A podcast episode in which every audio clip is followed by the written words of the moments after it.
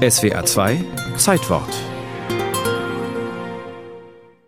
Erfolg im Leben ist etwas Sein, etwas Schein und sehr viel Schwein. Ein typischer Rosenthal-Spruch, der zu seinem Leben passt. Als Sohn eines erfolgreichen Porzellanfabrikanten war ihm klar, dass er die Geschäfte übernehmen sollte.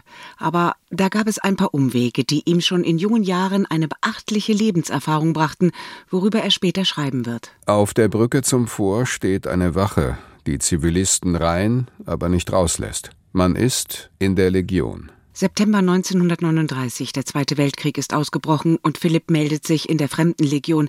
Bis dahin hat er einige Jahre in England gelebt. Die Familie war 1934 ausgewandert, weil der Großvater Jude war. Für Philipp hatte das zuvor keine Rolle gespielt, im Gegenteil. Ich hatte keinen Dunst, dass einer meiner Großväter Jude war, bin in die Hitlerjugend gegangen und warum? Weil es damals bei den normalen politischen Parteien keine Ideale gab. Und wenn junge Leute keine richtigen Ideale haben, dann gehen sie auf die falschen Ideale. Jetzt Fremdenlegion. Philipp hatte sich dort gemeldet, weil er nun älter und wissender gegen die Nazis kämpfen wollte. Fehlanzeige. Die Einheit blieb kampflos, aber das Leben in der Legion prägte ihn. Jemand, der die Welt von unten kennengelernt hat, der hat ein nüchternes Bild erstens von Leuten, die er trifft, und zweitens kann er das Gute im Leben mehr genießen.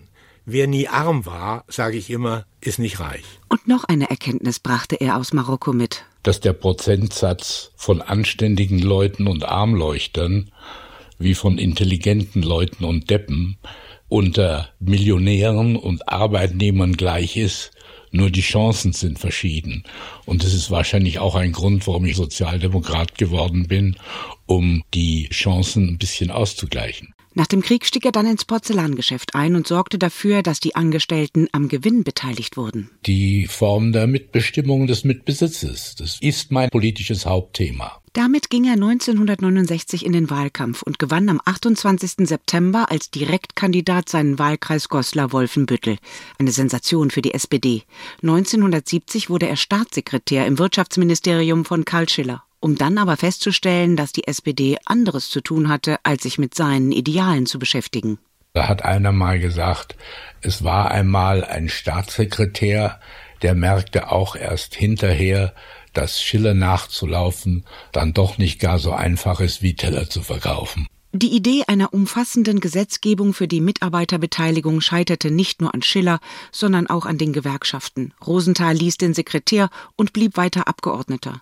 Er war bei seinen Wählern beliebt, er konnte Menschen begeistern und er begeisterte sich auch für ein Parlament, das nicht nur aus Berufspolitikern bestehen sollte, erzählt heute sein Sohn Törpin. Seine Philosophie war, in der Politik müssen ein ausreichend großer Teil Menschen sein, die nicht Profipolitiker sind, weil nur die die Wirklichkeit des Lebens widerspiegeln. Und er würde sich im Grabe umdrehen, wenn er wüsste, wie wenig Handwerker, Unternehmer, Wissenschaftler in der Politik sind. Wo er konnte, in Talkshows oder Radiointerviews warb er für seine Ideale.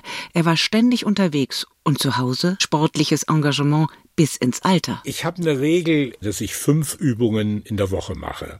Und als Übung gilt fünf Kilometer Rudern, vier Kilometer Skilanglauf, 3000 Meter Laufen, zehn Kilometer Radfahren. Auf seinem Grabstein steht, vom Porzellan verstand der sogenannte König eigentlich sehr wenig, schon mehr verstand der Bruder Roth vom Menschen und vom Ruderboot.